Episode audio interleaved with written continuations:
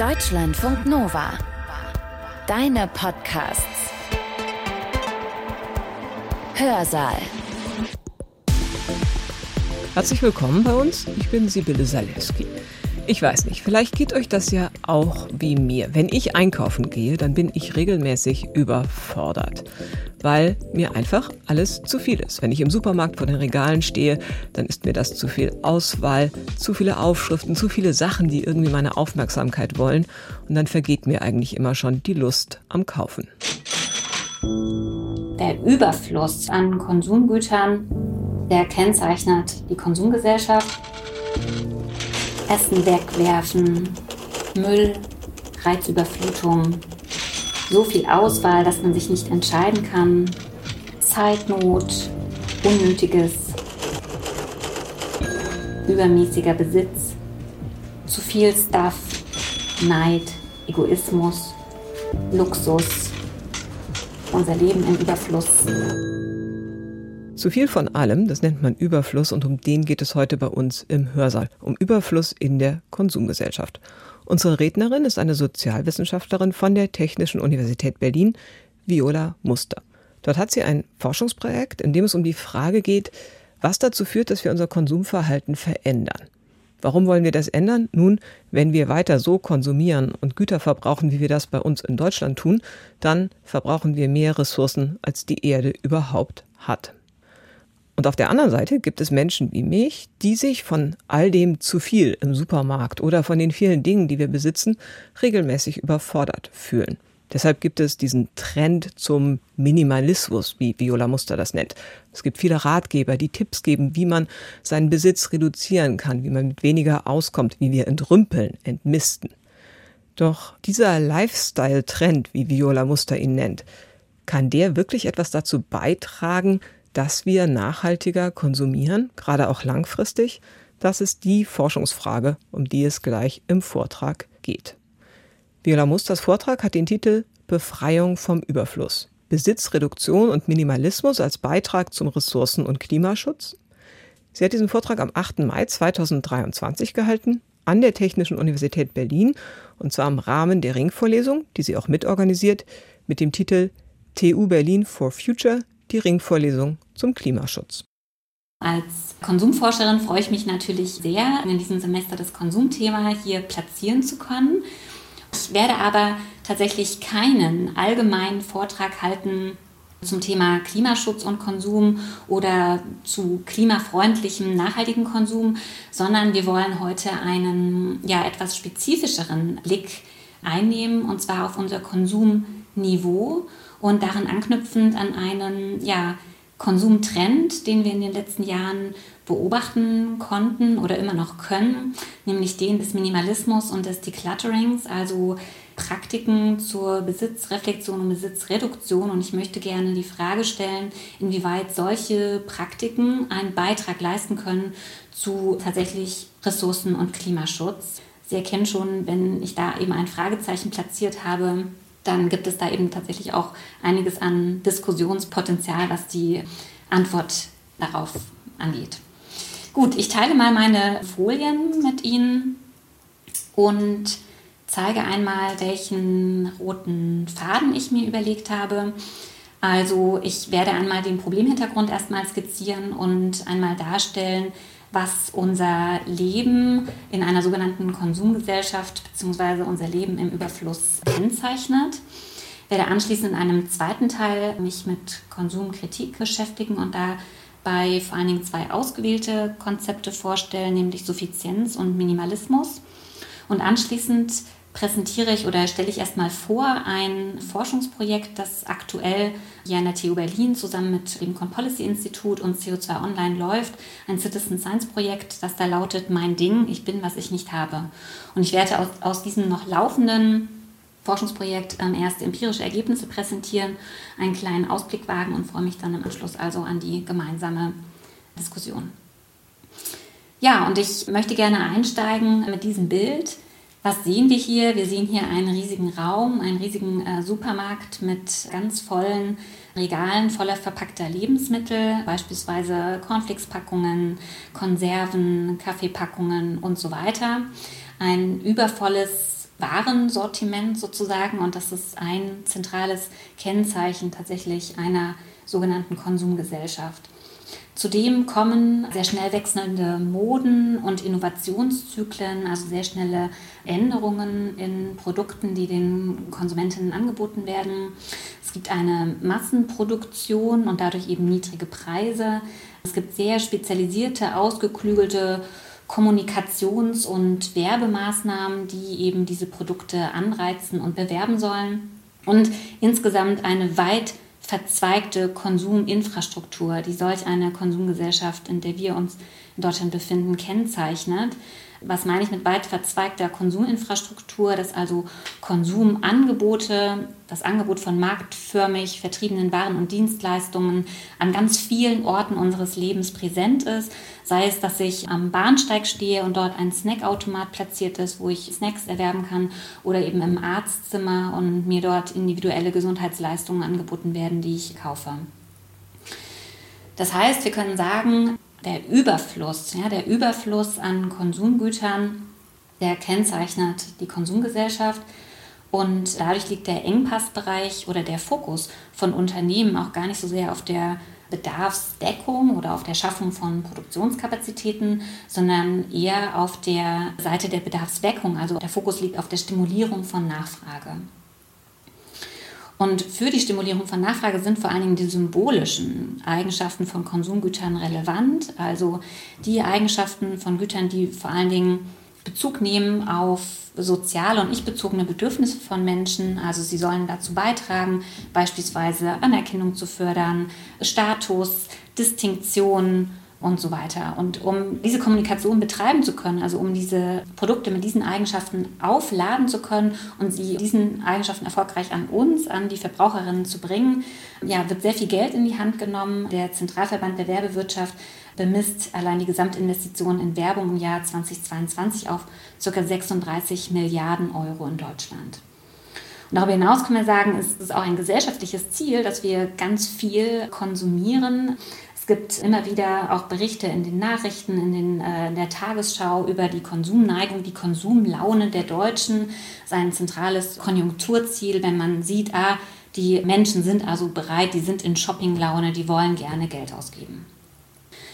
Ja, so viel vielleicht erstmal zum Einstieg, was äh, die Konsumgesellschaft kennzeichnet. Und jetzt würde ich gerne von Ihnen einmal wissen, was assoziieren Sie denn mit einem Leben in dieser Konsumgesellschaft beziehungsweise mit einem Leben im Überfluss. Und ich würde Sie gerne einmal bitten, dass Sie auf slido.com gehen und diese Zahl hier eingeben. Sie können auch den QR-Code scannen und Gabi wird sicherlich auch den Link gleich nochmal in den Chat posten. Ah, ist schon dran, super. Ja, super. Und wir sehen auch schon die ersten Antworten. Müll ist hier ganz groß. Überforderung, Frust steht auch noch im Zoom-Chat. Zeitnot, zu viel Stuff, Essen wegwerfen, Werteverlust, Unzufriedenheit, Umweltzerstörung, Ungerechtigkeit, Reizüberflutung, so viel Auswahl, dass man sich nicht entscheiden kann, Werbung, Neid, Egoismus, Unnötiges, übermäßiger Besitz, Luxus, Wohlstand, Ausbeutung. Ja, also vielen, vielen Dank für diese ganzen Assoziationen, für diese verschiedenen Begriffe. Manche schreiben auch noch. Also ich denke, da haben wir ganz viel zusammengetragen und aus meiner Sicht ja, sind hier eben auch schon ganz viele problematische oder negativ wahrgenommene Auswirkungen genannt. Hier steht ja Ausbeutung, Überforderung auch, also gar nicht nur sozial-ökologische Auswirkungen, die hier schon mit auch aufgeschrieben sind, Müll etwa, sondern auch psychologische, individuelle Probleme, die vielleicht damit einhergehen, Überforderung, Stress, krankhaft, trügerische Freiheit, Zeitnot. Ja, das sind sicherlich alles äh, Dinge, die wir hier noch ja, genauer beleuchten könnten. Ähm, auf alles das kann ich nicht eingehen, aber vielleicht auf ein paar dieser Punkte. Vielen Dank. Ich gehe mal weiter und habe tatsächlich auf der nächsten Folie mal versucht, einfach mal so ein paar einzelne, fast schon anekdotische Ausdrucksformen ähm, der Konsum- oder der Überflussgesellschaft aufzuschreiben. Da könnte man natürlich noch viel, viel mehr nennen. Ich will mal die folgenden nennen. Es stand auch schon in Ihrer Wortwolke, die Sie jetzt hier gebildet haben, stand auch schon Müll und Lebensmittelverschwendung. Genau das ist auch mein erster Punkt. Durch diese tatsächlich omnipräsente Verfügbarkeit von Lebensmitteln und insbesondere die niedrigen Preise in Deutschland konsumieren wir weit mehr Lebensmittel, als wir oder kaufen weit mehr Lebensmittel, als wir tatsächlich essen und genießen können. Das führt dazu, dass jährlich jeder Deutsche, jede Deutsche ca. 78 Kilo Lebensmittel im Müll entsorgt. Wenn wir in den Bereich Kleidung schauen, da sehen wir, dass ungefähr eine Milliarde Kleidungsstücke in deutschen Kleiderschränken nie getragen werden. Eine weitere Milliarde Kleidungsstücke weniger als viermal im Jahr. Lediglich 8% der Deutschen nutzen ein Smartphone, das älter ist als drei Jahre. Tatsächlich mehr als 50% der Deutschen besitzt ein Smartphone, das jünger ist als ein Jahr. Darüber hinaus gibt es die Tendenz, dass wir nicht nur ein Smartphone oder ein elektronisches Gerät haben, sondern mehrere. Es gibt also diese Tendenz zum Zweit- oder Drittgerät, Telefone, Laptops, Tablets und so weiter. Und das gilt tatsächlich auch für das Auto. Trotz Mobilitätswende und Deutschlandticket und dieser ganzen aktuellen Diskussion um eine Mobilitätswende können wir festhalten, dass es noch nie so viele zugelassene Pkw in Deutschland gab wie im Jahr 2022. Das heißt, die Anzahl an Autos ist in Deutschland weiterhin gestiegen. Laut Umweltbundesamt mit ähm, Hinweis auf Daten des Statistischen Bundesamtes kann man auch sagen, dass der Ausstattungsgrad mit Gebrauchsgütern weiterhin ansteigt. Hier ist dargestellt Veränderungen zwischen 2011 und 2021 auf dieser Grafik und es ist durchaus so, dass es in einzelnen Gerätegruppen Rückgänge gibt. Das sehen wir hier beispielsweise bei den Kühlschränken, bei den stationären PCs und bei den Digitalkameras. Bei vielen anderen Gerätegruppen gibt es aber eben deutliche Zuwächse, sodass der Ausstattungsgrad also weiterhin steigt. Und bei diesen Gerätegruppen, wo wir einen Rückgang verzeichnen, ist es eben so, dass andere neue Geräte modern sind, also innovativer, funktionaler sind. Beispielsweise eben die einzelne Gefriertruhe ersetzt wird durch die Kühl-Gefrier-Kombination, beispielsweise die ähm, Fotofunktion von Digitalkameras eben von den Smartphones mit übernommen werden. Insgesamt also zu verzeichnen auch weiterhin ein ähm, Zuwachs in der Ausstattung mit Gebrauchsgütern. Eine ganz zentrale Ursache auch für den Konsum von Energie, sondern aber auch von Fläche und der damit einhergehende Platz, eben auch als Indikator für die Anschaffung von Gebrauchsgütern, ist die Zunahme der Wohnfläche in den vergangenen Jahren. Und hier auf der Folie sieht man den Balken ganz unten von 1991. Und da lagen die Durchschnittsquadratmeter pro Person bei knapp 35 Quadratmeter und die sind bis zum Jahr 2021 angewachsen auf knapp 48 Quadratmeter pro Person. Das heißt, ein Zuwachs von ja, ungefähr 13 Quadratmeter pro Person. Und diese Entwicklung der Zunahme der Quadratmeter pro Person geht auch einher mit der Entwicklung, dass es insgesamt einen Zuwachs an Haushalten gibt, weil es einfach mehr kleine Haushalte, ein- oder zwei Personen Haushalte gibt und weniger Haushalte, die größer sind, also mit mehr Personen. Und das führt aber auch eben insgesamt dazu, dass Güter natürlich, Gebrauchsgüter angeschafft werden. Denn beispielsweise denken wir an äh, die Ausstattung einer Küche, die ist sicherlich ähnlich in einem Ein-Personen-Haushalt, zumindest was grundlegende Geräte und Güter angeht, wie in einem Mehrpersonenhaushalt. Ja, so viel ähm, vielleicht erstmal zu einer ja, Verdeutlichung, Beleuchtung unseres Lebens im Überfluss.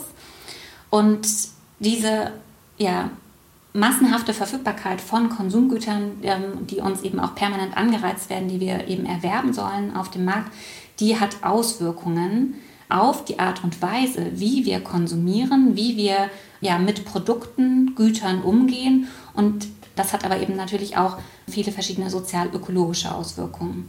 Was meine ich damit? Dass es Auswirkungen auf die Art unseres Konsums oder auf die Art, wie wir konsumieren, gibt. Damit meine ich, dass eben Produkte verstärkt vor allem angeeignet und verwahrt werden, aber häufig kaum oder wenig genutzt werden. Da knüpfe ich an sozusagen an Studien und Überlegungen, beispielsweise von Hartmut Rosa oder ähm, Stefan Lorenz, der sich ja ähm, Hartmut Rosa im Kontext seiner Beschleunigungstheorie eben auch mit dem Umgang mit Konsumgütern beschäftigt hat.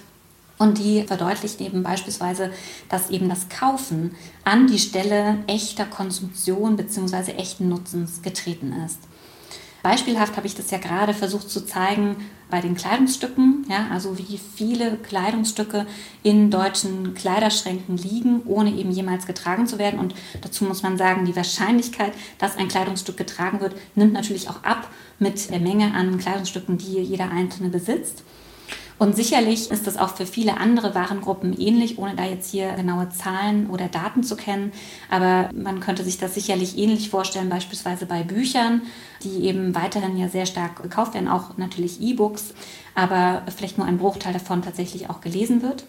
Ähnlich vorstellbar ist das bei Küchenutensilien.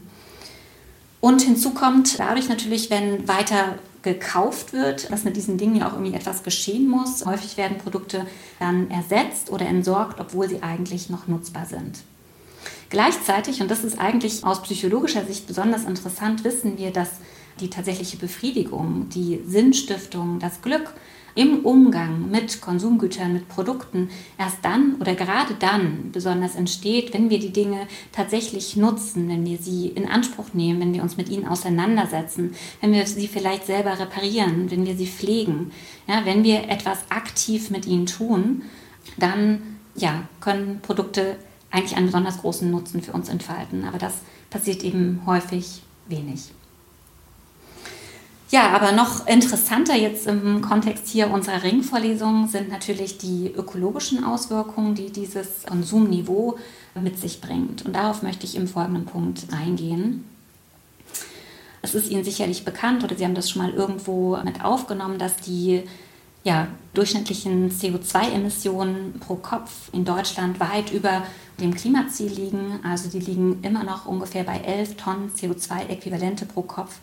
In Deutschland gibt es da einen Rückgang zu verzeichnen in den letzten Jahren, aber wir sind eben noch weit über dem, wo wir eigentlich hinwollen. Und dabei ist wichtig anzuerkennen, dass diese Durchschnittszahl zwar erstmal einen guten Anhaltspunkt bietet, aber beim näheren Hinsehen es da sehr große Unterschiede gibt. Das heißt, eine stark ungleiche Verteilung der Emissionen pro Kopf sowohl in Deutschland als auch international. Wenn wir uns das in Deutschland anschauen, dann finden wir da Unterschiede zwischen den klimafreundlichsten 10 und den klimaschädlichsten 10 Prozent der Bevölkerung, wenn man das so sagen darf. Also die klimafreundlichsten 10 Prozent oder das klimafreundlichste Zehntel liegt bei ungefähr 7 Tonnen CO2-Äquivalente und das klimaschädlichste, in Anführungszeichen, Zehntel unserer Bevölkerung liegt bei 17,7 Tonnen CO2-Äquivalente. Also ein enormer Unterschied allein in Deutschland. Und genauso ist das natürlich auch global zu betrachten. Wenn man jetzt überhaupt noch sagt, dass von einem Durchschnittsdeutschen zu sprechen eigentlich überhaupt angemessen ist, dann kann man aber, wenn man damit arbeitet, mit dieser Größe, liegt also die Emission eines Durchschnittsdeutschen, einer Durchschnittsdeutschen ca. 60 Prozent über dem Weltdurchschnitt. Um das mal konkret mit einem Land zu vergleichen, also ungefähr viermal so viel wie ein Durchschnittsinder bzw. eine Durchschnittsinderin. Ja, und an dieser Stelle habe ich eine weitere Frage für Sie. Und ich würde gerne wissen, was Sie glauben, welcher Faktor denn maßgeblich die Menge an Emissionen pro Kopf, also die Menge an Emissionen, die jeder einzelne von uns pro Jahr verursacht, von welchem Faktor diese Menge maßgeblich beeinflusst ist. Ist es das Umweltbewusstsein? Ist es das Einkommen? Ist es das Alter? Oder ist es der Wohnort beispielsweise, ob ich in der Stadt oder auf dem Land wohne? Bitte dazu einmal abstimmen. Ja, also 80 haben schon ihre Stimme abgegeben. Ich warte noch einen kleinen Moment. Also ich würde sagen, wir stoppen mal. Die Schwarmintelligenz lag natürlich mal wieder richtig. also 79 Prozent haben abgestimmt das Einkommen, 10 Prozent das Umweltbewusstsein, 10 Prozent Wohnort und niemand hat auf das Alter gesetzt sehr gut, dass Ihnen allen das so klar ist. Äh, das kommt ja gern mal in der öffentlichen Diskussion ein bisschen zu kurz. Schauen wir uns das nochmal genauer an, was es mit dem Einkommen auf sich hat. Und da ja vielleicht gleich mal als ersten Punkt ein Zitat vom Umweltbundesamt, das es eigentlich ziemlich auf den Punkt bringt. Wer mehr verdient, lebt meist umweltschädlicher. Das heißt also, mit dem Einkommen steigen maßgeblich die Konsumausgaben, damit eben maßgeblich der Energieverbrauch und dadurch die Treibhausgasemissionen. Und das sieht dann so aus, dass Menschen unter 1000 Euro Nettoeinkommen bei ca. 6 Tonnen CO2-Äquivalente liegen und Menschen über 4000 Euro Nettoeinkommen bei ca. 13 Tonnen CO2-Äquivalente. Also ganz, ganz große Unterschiede, abhängig vom Einkommen. Natürlich ähm, spielt es auch eine Rolle, wo ich wohne, insbesondere die Mobilität ist hier entscheidend. Das heißt, da kann man schon auch nochmal, also die Person, die jetzt hier abgestimmt hat, einen Wohnort, ähm, das ist schon tatsächlich auch ein relevanter ähm, Faktor. Wenn ich auf dem Land wohne, auf Automobilität angewiesen bin, dann ist das ein starker Faktor, der auf meine Emissionen insgesamt wirkt. Entscheidend hierbei ist aber angesichts jahrelanger Einsätze ja, für eine Förderung des Umweltbewusstseins, der Umweltbildung und so weiter, dass das Umweltbewusstsein hierfür eine untergeordnete Rolle spielt. Vielmehr ist es sogar so, dass eben gerade die, die gebildet sind, möglicherweise auch eine hohe Umweltbildung haben, auch ein hohes Umweltbewusstsein von sich selbst oder bei sich selbst eigentlich sehen. Ja, sehr viel Bescheid wissen, allein eben insbesondere dadurch, dass sie ein hohes Einkommen haben, eben trotzdem genau dann eben auch die Gefahr haben, hohe Konsumausgaben zu haben, einen hohen Energieverbrauch. Das heißt, da ist es dann schon wichtig, wirklich sehr, sehr aktiv dem entgegenzusteuern. Und das hier vielleicht als ein kleiner Hinweis. Wir wissen ja auch, dass Bildung und Einkommen in einem sehr starken Zusammenhang liegen und Sie alle sind ja Studierende, das heißt in ein paar Jahren dann Universitätsabsolventinnen und sehr wahrscheinlich werden Sie auch später in, eher in Jobs arbeiten, in denen Sie eher mehr Geld verdienen. Damit tragen sie eben auch ein höheres Risiko, eher hohe Treibhausgasemissionen zu verursachen. Und deswegen also da insbesondere wichtig zu reflektieren, welche Stellschrauben sind eigentlich zentral, um meine CO2 Bilanz zu verbessern. Das ist jetzt gar nicht der Fokus meines heutigen Vortrages, aber da möchte ich nur gerne verweisen auf den CO2-Rechner des Umweltbundesamtes, wo man sehr gut mal die eigenen Emissionen sozusagen persönlich berechnen kann und sich eben darauf aufbauend auch die Stellschrauben nochmal vor Augen führen kann, wo man eben große Einsparungen vornehmen kann. Da sprechen wir eben von ja, drei Bedarfsfeldern, die besonders relevant sind für die CO2-Bilanz. Das ist der Bereich Bauen und Wohnen, also auf welcher Fläche wohne ich, wie viel Energie verbrauche ich, der Bereich Ernährung, wie viele tierische Proteine konsumiere ich und wie hoch ist der Anteil von ökologisch hergestellten Lebensmitteln und im Bereich Mobilität eben die Frage, wie viel ist da sozusagen Individualmobilität bzw. Flugverkehr dabei. Bei der Individualmobilität ist es eben vor allen Dingen der Pkw, also der Verbrauch einfach von Benzin oder Kerosin. Und das sind dann also die zentralen Stellschrauben, an denen Sie selbst ansetzen können, um wirklich einen Beitrag und auch einen Unterschied leisten zu können im Hinblick auf Ihre CO2-Emissionen. Okay, aber wir sind beim Konsumniveau insgesamt und hierzu möchte ich auch gerne noch eine weitere sozusagen Grafik einführen, die Ihnen vielleicht auch bekannt ist oder eine Berechnung des Global Footprint Networks. Wer in den letzten Tagen aufmerksam die Nachrichten verfolgt hat, der konnte das auch ganz gut wahrnehmen. Nämlich am Freitag war ja letzten Freitag der 4. Mai und tatsächlich an diesem Tag hat Deutschland die ihm zur Verfügung stehenden Ressourcen, also die den Menschen, die in Deutschland leben, unseren knapp 83 Millionen Menschen, haben wir die Ressourcen verbraucht. Das heißt also, was macht hier das Global Footprint Network? Das verteilt die Ressourcen, die unter Anerkennung der Regenerationsfähigkeiten der Erde, also die Biokapazitäten der Erde, die werden zu gleichen Anteilen auf die Länder der Erde gemäß ihrer Einwohnerinnen verteilt. Und dann wird berechnet, ja, wann ein Land diese Ressourcen schon verbraucht hat. Und Sie sehen, die USA stehen noch schlechter da am 13. März. Ähm, das war auch schon letztes Jahr so, auch bei Deutschland war das letztes Jahr schon so. Ja, Deutschland eben 4. Mai und es gibt viele andere Länder, die eben viel weiter hinten liegen, also die so wirtschaften, dass sie mit den ihnen zur Verfügung stehenden Ressourcen auskommen.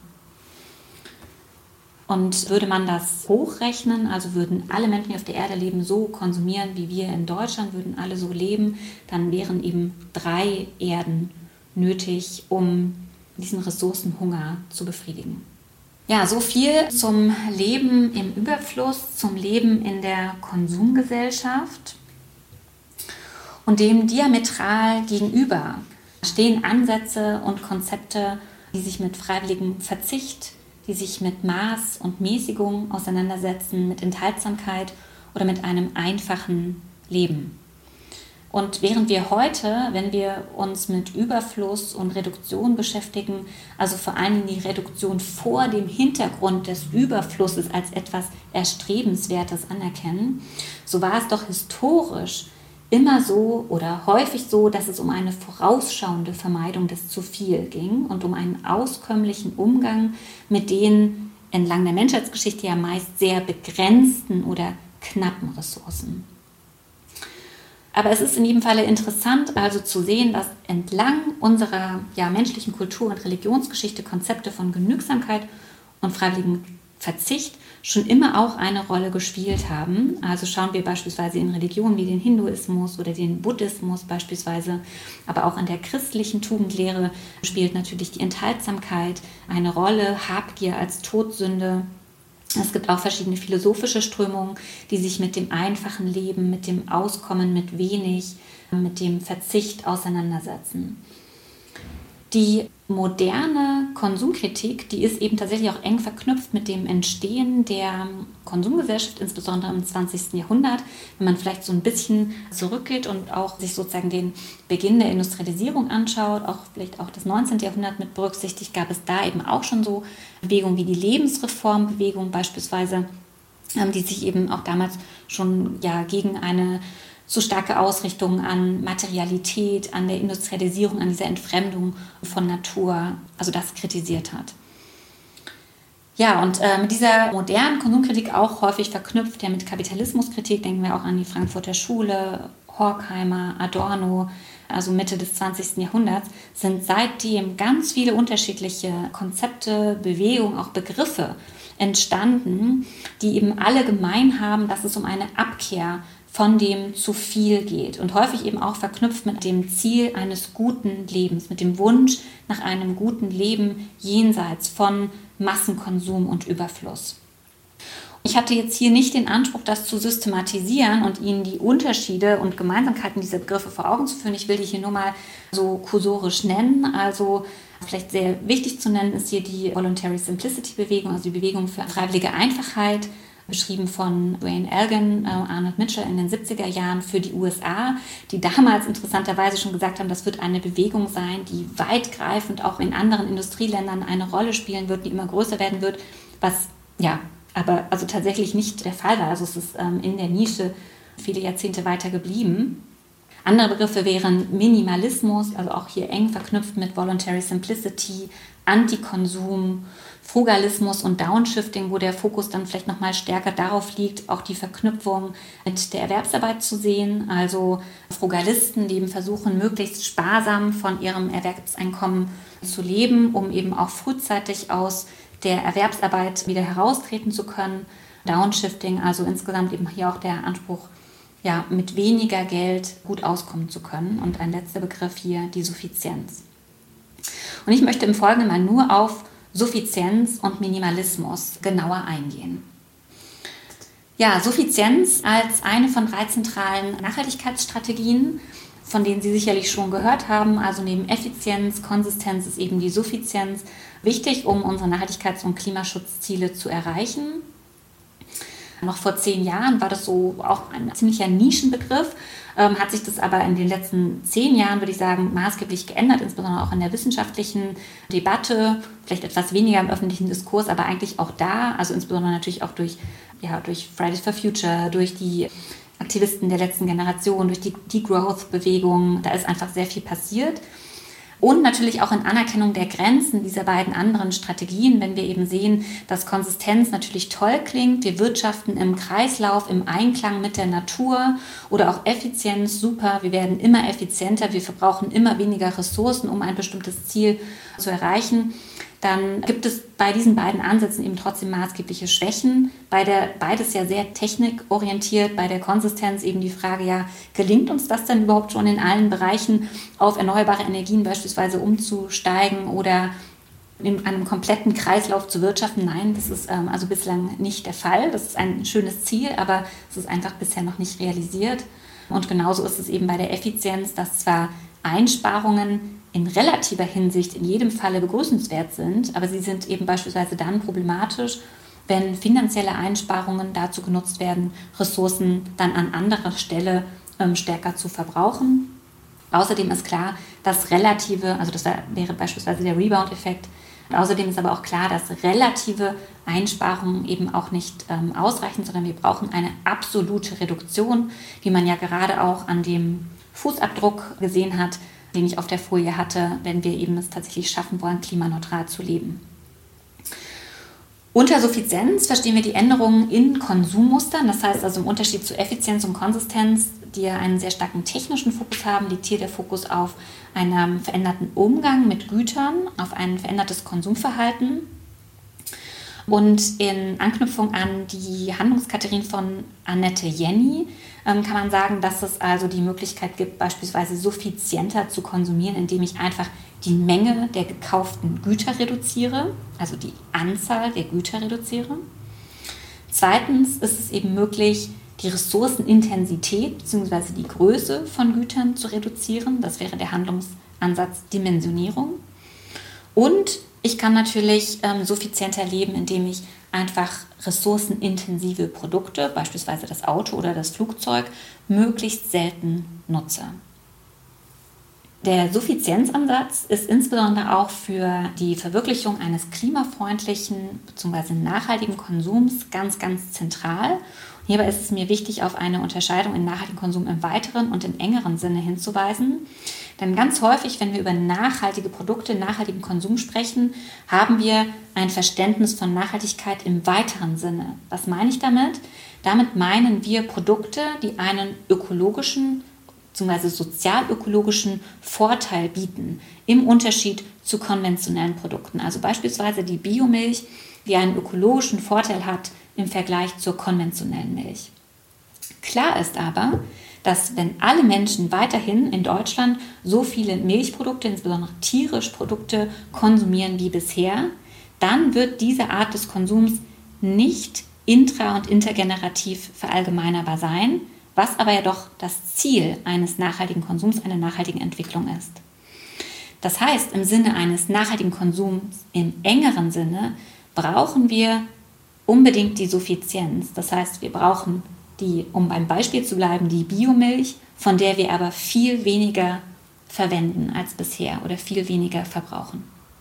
Wichtig auch im Zusammenhang mit Suffizienz, insbesondere wenn wir über die Veränderung von Konsumstilen sprechen, ist es anzuerkennen, dass es auch wenn es um die Veränderung von Konsum geht, nicht heißt, dass die Verantwortung nur bei den Verbraucherinnen oder bei den individuellen Aktivitäten liegt, sondern nein, im Gegenteil, es geht auch und insbesondere darum, dass Politik veränderte Rahmenbedingungen schafft, die eben ein suffizientes Verhalten ermöglichen und deswegen hier vielleicht mal ein Zitat aus einem aktuellen IPCC-Bericht, wo es heißt, Sufficiency policies are a set of measures and daily practices that avoid demand for energy materials, land and water while delivering human well-being for all within planetary boundaries. So viel zur Suffizienz. Komme ich zum Minimalismus. Minimalismus können wir erstmal fassen als einen Sammelbegriff ganz unterschiedlicher Praktiken, Ästhetiken und Motivationen. Hier verweise ich auf einen ganz spannenden Reader von Heike Derwans, der auch auf der Kursplattform steht. Minimalismus kann man zum Beispiel eng verknüpfen mit dieser Bewegung für freiwillige Einfachheit, also dieser Voluntary Simplicity. Auch wenn wir an buddhistische Mönche denken, kann man sagen, ja, die leben minimalistisch. Wir können aber beim Minimalismus uns auch gerade sehr stark vorstellen, dass es vor allen Dingen um Ästhetik geht, um sehr schön aufgeräumte Wohnungen, um einen, ja, um einen Geschmack oder einen Lifestyle, ja, bei dem der Nutzen vor allen Dingen dadurch entsteht, dass man weniger dafür auserlesene besondere Dinge besitzt. Und tatsächlich mit diesem Minimalismus als Lifestyle-Trend möchte ich mich hier und im Folgenden etwas näher beschäftigen. Denn ich werde ja nachher gleich oder gleich noch unser Forschungsprojekt vorstellen. Das ist also tatsächlich auch entstanden. Die Projekte, die ist entstanden vor dem Hintergrund der Anerkennung dieses Konsumtrends, das also in den letzten Jahren Vielleicht beginnen tatsächlich mit Marie Kondo, die ja schon in 2011 ihr erstes Buch veröffentlicht hat und dann ja aber erst ein bisschen später sozusagen nicht nur in Japan, sondern dann eben auch in den USA und dann in Deutschland auch bekannt wurde, sehr stark verstärkt wurde. In Deutschland und in den letzten Jahren wirklich sehr, sehr viele Ratgeber, Praxisratgeber, Leitfäden, Blogs, Videomagazine und so weiter entstanden sind zu diesem Thema. Ja, beispielhaft sind Thema 3 dargestellt, Minimal Life, Zeit statt Zeug oder eben hier von Marie Kondo das große Magic Cleaning Buch. Was meine ich mit Lifestyle-Trend oder warum benutze ich hier dieses englische Wort? Das ist vielleicht nochmal ähm, entscheidend. Also das ist hier so ein bisschen adaptiert aus dem Marketing. Es geht mir also nicht um Lebensstil im Sinne einer Sozialstrukturkategorie, sondern ein Lifestyle-Trend als ein Trend, der ja eher von einer temporären Ausrichtung gekennzeichnet ist, der eher oberflächlich, materiell, demonstrativ ausgerichtet ist, also ein bestimmtes Styling, eine Auseinandersetzung mit ja, bestimmten Praktiken über einen bestimmten Zeitraum hinweg. Ja, das verstehen wir als Lifestyle. Man kann also sagen, dass Minimalismus ein Lifestyle-Trend der letzten Jahre im Konsumbereich darstellt. Und verknüpft mit dem Minimalismus ist hier auch ein weiteres Konzept oder ein ja, weiterer Begriff zu nennen, nämlich der des Declutterings, das englische Wort für ausmisten oder entrümpeln. Denn das Decluttering stellt quasi einen Weg dar, ein Instrument dar, wie ich es schaffe, eine minimalistisch eingerichtete Wohnung zu realisieren.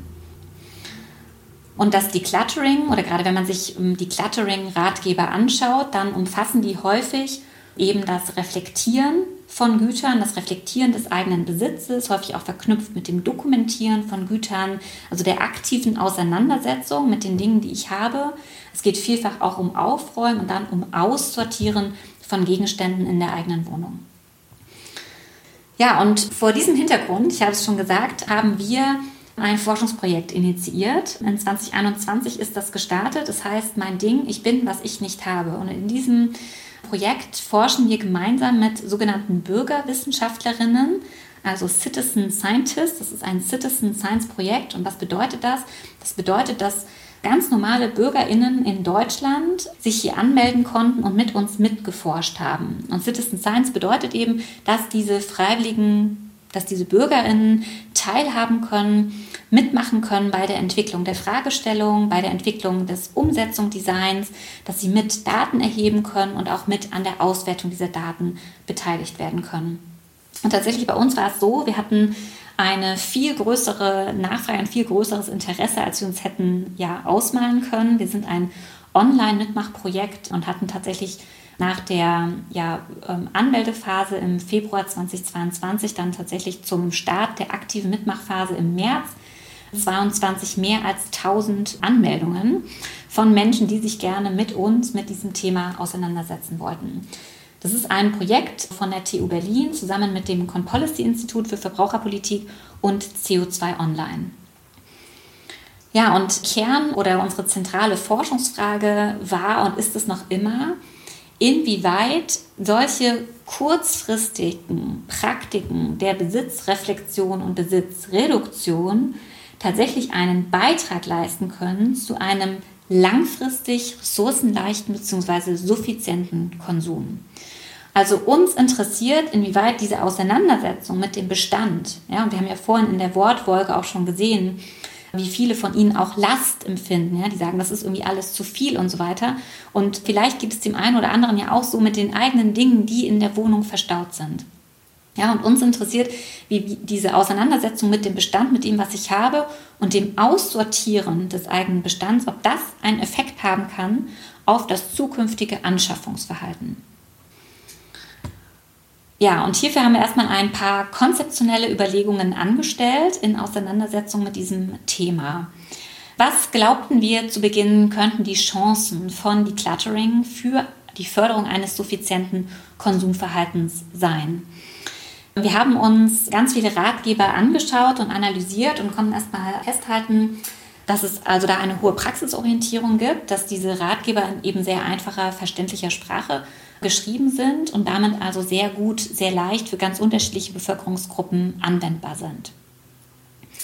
Außerdem, so war unsere Überlegung, dass die in Anführungszeichen Befreiung vom Überfluss, ja, hier habe ich den Titel von Nico Pech geklaut, durch das konkrete Umsetzen des Ausmistens der Besitzreduktion direkt spürbar wird. Ja, also es bleibt kein diffuses Ich konsumiere zukünftig weniger, sondern indem ich mit dem anfange, was mich schon umgibt, nämlich den Dingen in meiner Wohnung, kann ich direkt Effekte dieses Entrümpelns, dieses Reduzierens verspüren. Ja, und damit eben auch die Befreiung und diese Entlastung, die damit vielleicht einhergeht. Außerdem war unsere Überlegung, dass wenn wir uns aktiv mit dem Besitz auseinandersetzen, dass dadurch eben Reflexionsprozesse ähm, stimuliert werden, die eben dabei auch helfen können, Bedürfnisse besser zu erkennen und Konsumroutinen zu hinterfragen. Und wir wissen aus der Forschung zum nachhaltigen Konsum, dass Bedürfnisreflexion durchaus relevant ist für die Verwirklichung eines nachhaltigen bzw. suffizienten Konsums. Deswegen hier die Annahme, kann dieses aktive Reflektieren, Auseinandersetzen mit dem Besitz nicht hierbei hilfreich sein. Ja? Sicherlich kennen einige von Ihnen Marie Kondo. Bei ihr ist es ja so, sie empfiehlt, jedes einzelne Stück in die Hand zu nehmen. Ja? Also ich nehme diese Tasse in die Hand und frage, macht sie mich glücklich? Ja? Und das ist jetzt natürlich sozusagen sehr zugespitzt, vielleicht auch sehr platt, aber was ganz interessant ist bei dieser Frage, ich nehme jedes einzelne Stück in die Hand und reflektiere, was, was bedeutet diese Tasse für mich? Ja, was bedeuten diese Dinge, die mich umgeben für mich? Warum habe ich die vielleicht mal angeschafft? Warum sind die hier in meiner Wohnung? Und vielleicht, warum auch benutze ich die gar nicht? Ähm, was kann ich daraus lernen eigentlich für zukünftige Konsumhandlungen? Also da glauben wir, steckt ein Potenzial drin. Und Außerdem schien es oder scheint es uns noch immer hilfreich, dass in diesen Minimalismus- und Decluttering-Ratgebern ökologische Motive zwar teilweise adressiert werden, aber häufig eher im Hintergrund stehen und damit natürlich eine viel breitere Zielgruppe, ganz andere Zielgruppen wiederum auch adressiert werden können, als beispielsweise mit dem Konzept der Suffizienz, das ja sehr stark eben aus dieser ökologischen, aus dieser Nachhaltigkeitsdebatte kommt und damit immer verknüpft ist mit diesen ökologischen Motiven. Ja, aber vielleicht kann man andere Menschen für das Thema Minimalismus eben und die Anschaffungsreduktion gewinnen, wenn man nicht die ökologischen Motive in den Vordergrund stellt. Gleichzeitig haben wir uns auch folgende Risiken überlegt oder haben wir auch festgestellt durch die Analyse der Ratgeber. Denn man kann feststellen, dass es in diesen Ratgebern eben einen Fokus gibt auf die Gebrauchsgüter im eigenen Haushalt aber eben keine Fokussierung auf die tatsächlich relevanten Bereiche, um die CO2-Emissionen beispielsweise zu senken. Das wären eben etwa Wohnfläche, Heizung, Autobesitz und so weiter. Die spielen aber für die Verwirklichung einer minimalistischen Wohnung beispielsweise kaum eine Rolle. Weiteres Risiko erscheint uns darin, dass moderne Minimalistinnen, nenne ich sie mal, beispielsweise Influencerinnen, die sich mit Minimalismus auseinandersetzen, umgeben sind von sehr bedacht ausgewählten Gütern, ja, in sehr aufgeräumten Wohnungen sind, in sehr klaren Räumen, wenige Kleider in den Kleiderschränken haben und so weiter. Es aber durchaus denkbar ist, dass sie dafür stärker ressourcenintensive Dienstleistungen und Verbrauchsgüter beispielsweise nutzen, also der äh, ganze Bereich der Mobilität, ja, oder auch des Außerhausverzehrs, die Inanspruchnahme von Mietleistungen und so weiter, also insgesamt das weiter konsumieren, trotzdem eben auch von ressourcenintensiven Dingen findet hier keine Berücksichtigung. Und zum Dritten, und das ist wahrscheinlich sogar oder ist das gewichtigste Risiko, was hier zu nennen ist, und hierzu gibt es auch schon einiges an Literatur, in diesen Ratgebern geht es sehr stark um den Status quo, also um die Reduktion des Besitzes jetzt. Es geht aber zu wenig um die Berücksichtigung und um die Veränderung zukünftiger Konsumpraktiken. Das heißt, es geht um den Bestand, aber nicht unbedingt um das Anschaffungsverhalten.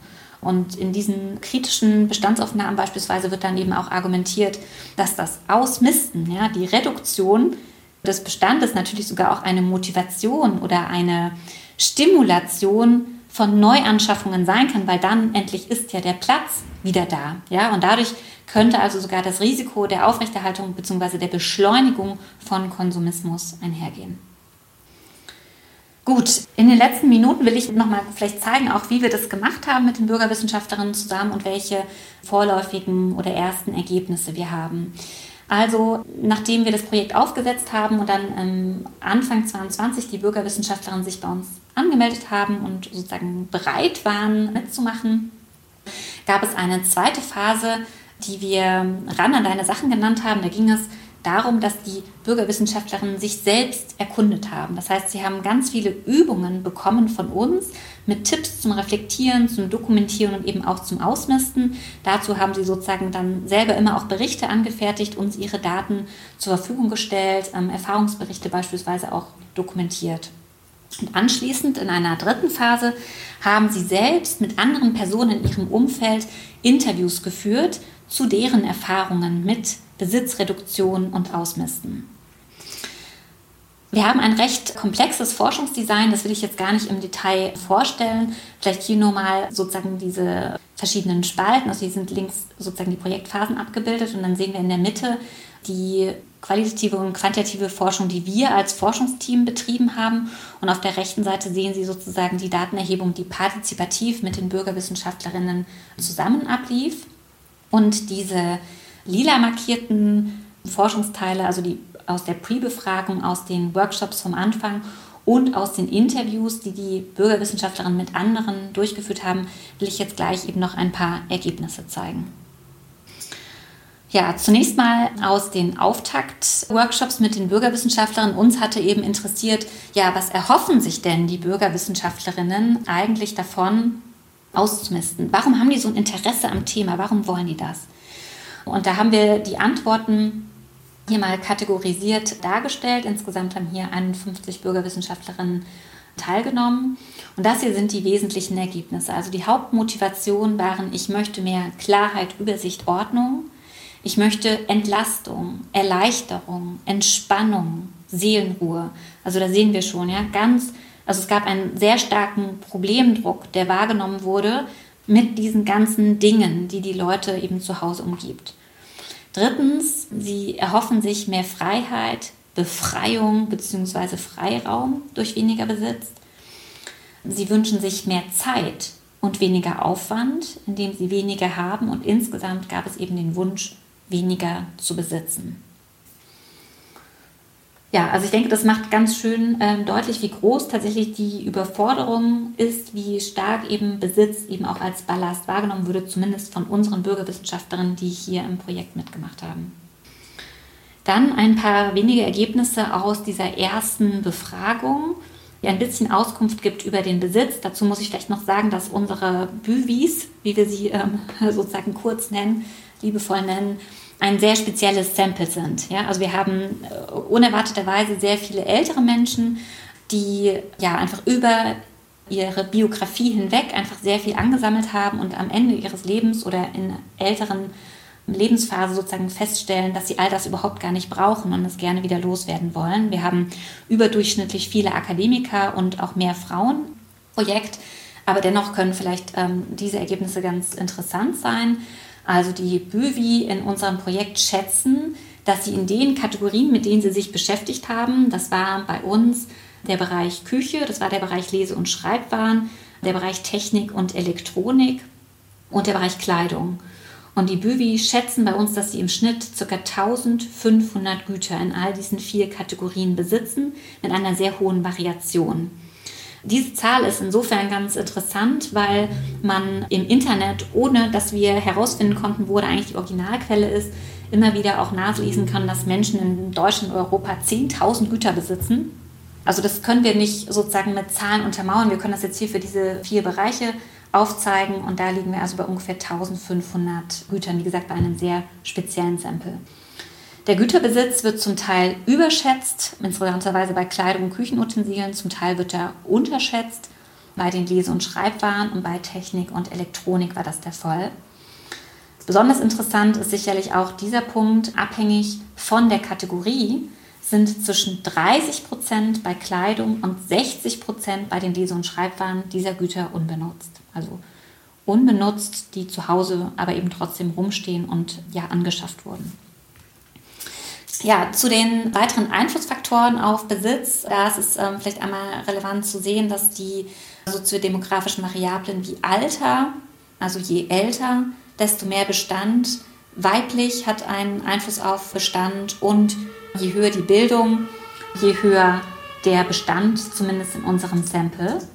Und der stärkste Prädiktor für Bestand ist tatsächlich die Wohnfläche bei Hauseigentümern. Also anders gesagt, wenn ich ein Haus besitze, ja, ähm, egal wie groß es ist, es wird sich füllen. Ja, und ähm, auch noch ein paar Ergebnisse aus den Interviews, die unsere Büvis mit anderen Personen zu den Effekten des Ausmistens geführt haben. Da können wir erstmal festhalten, dass wir 47 Interviews haben, die also von Bürgerwissenschaftlerinnen mit anderen Personen aus deren Umfeld zu den Erfahrungen und Effekten des Ausmistens geführt wurden. Und von diesen sozusagen befragten Personen hat eine Mehrheit bekundet, dass sich der Platz in der Vergangenheit, nachdem sie ausgemistet haben, wieder gefüllt hat. Ein kleinerer Teil hat bekundet, dass der Platz frei geblieben ist. Und Sie sehen schon, das macht nicht 47 Interviews insgesamt. Dazwischen gibt es noch einen größeren Graubereich, mehrere Personen, denen das ganz schwer fällt ähm, zu beurteilen. Die sagen teils, teils. Es kommt auf die Kategorie drauf an. Der Kleiderschrank ist vielleicht weniger voll geblieben, dafür hat sich es an anderen Bereichen wieder gefüllt. Aber dennoch sehen wir, denke ich, hier zumindest an diesen ersten Ergebnissen, also es gibt die Tendenz dazu, dass sich der Platz nach dem Aussortieren im Zeitverlauf auch wieder füllt. Ganz interessant hier an dieser Stelle ist, dass viele Büvis selbst, aber auch in den Interviews, die sie geführt haben, sich mit dem One-in, One-out-Prinzip auseinandergesetzt haben, nämlich gerade die, die ein großes Interesse haben daran, dass die Wohnung möglichst lange schön aufgeräumt und sortiert und ausgemistet bleibt, die finden es sehr interessant, sozusagen nach dem Prinzip zu konsumieren, sobald ich etwas Neues kaufe, muss etwas Altes meine Wohnung verlassen. Und das ist zwar sozusagen eine sehr effektive Methode dafür, dass ich nicht zu viel ansammle in meiner eigenen Wohnung. Es wäre aber eben tatsächlich genau das, was ich vorhin als Risiko benannt habe, nämlich eine Beschleunigung, eine Verstärkung letztlich für Konsumismus, indem ich einfach nur ja, Platz schaffe, um etwas Neues wieder anschaffen zu können. Damit komme ich also zu meinem Fazit und auch zu einem Ausblick, wo ähm, noch weitere Ergebnisse auch von uns zu erwarten sind, wo noch weiterer Forschungsbedarf ist.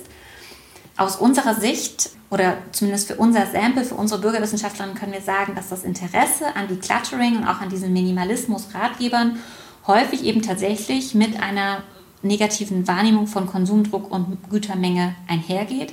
Das heißt, ja, also die Problemwahrnehmung, die ist einfach sehr stark. Man will sich mit dem Besitz, mit dem eigenen Konsumverhalten auseinandersetzen. Man hat das Gefühl, hier muss sich etwas verändern. Außerdem haben wir Hinweise, das habe ich jetzt noch gar nicht auf den Folien genannt, aber auch in Auswertung der dritten Welle unserer Befragung, dass diese Reflexions-, Dokumentationsübungen, also diese bewusste Auseinandersetzung mit dem Bestand, dabei helfen können, den Besitz zu reflektieren und gegebenenfalls den Besitz und auch das Anschaffungsniveau zumindest für einen bestimmten Zeitraum zu senken. Unklar ist es noch, welche Dauer dieser Effekt haben kann. Und ungeklärt ist eben auch bislang mit Hilfe welcher Maßnahmen genau dieser Rückfall oder auch das weitere Beibehalten der alten Konsumgewohnheiten verhindert werden kann. Ja, also idealerweise würden wir die Besitzreduktion als Gelegenheitsfenster sehen, um anschließend auch die Konsumpraktiken zu verändern. Das ist aber eben keine Zwangsläufigkeit, sondern genau da bräuchte es eine intensive Begleitung. Genau dafür bräuchte es eigentlich mehr Unterstützung, damit das gelingen kann. Und wie ich auch gerade schon gesagt habe, sind diese One-in, One-out-Praktiken sicherlich dann ein zentrales Risiko für den Ressourcen- und Klimaschutz weil ja dann also gar nichts geholfen wäre, also kein Beitrag geleistet würde, wenn ich einfach nur ausmiste, damit direkt etwas Neues angeschafft werden kann. Ja, soweit zu unserem Forschungsprojekt und damit bin ich am Ende von meinem Vortrag und freue mich auf die Nachfragen. Das war die Sozialwissenschaftlerin Viola Muster zum Thema Überfluss und Konsum. Sie hat diesen Vortrag am 8. Mai 2023 gehalten an der Technischen Universität Berlin im Rahmen der Ringvorlesung TU Berlin for Future, die Ringvorlesung zum Klimaschutz. Falls euch das Thema Überfluss nicht loslässt, wir haben noch einen weiteren Hörsaal zu diesem Thema und zwar aus ganz anderer Perspektive. Darin erklärt der Literaturwissenschaftler Sebastian Meixner, warum wir Überfluss als Begriff nicht immer nur negativ verstehen sollten. Überfluss, sagt er, ist zum Beispiel ein sehr nützlicher Begriff, wenn es darum geht, literarische Texte zu analysieren und zu verstehen. Und jetzt habe ich noch einen Hinweis in eigener Sache für euch.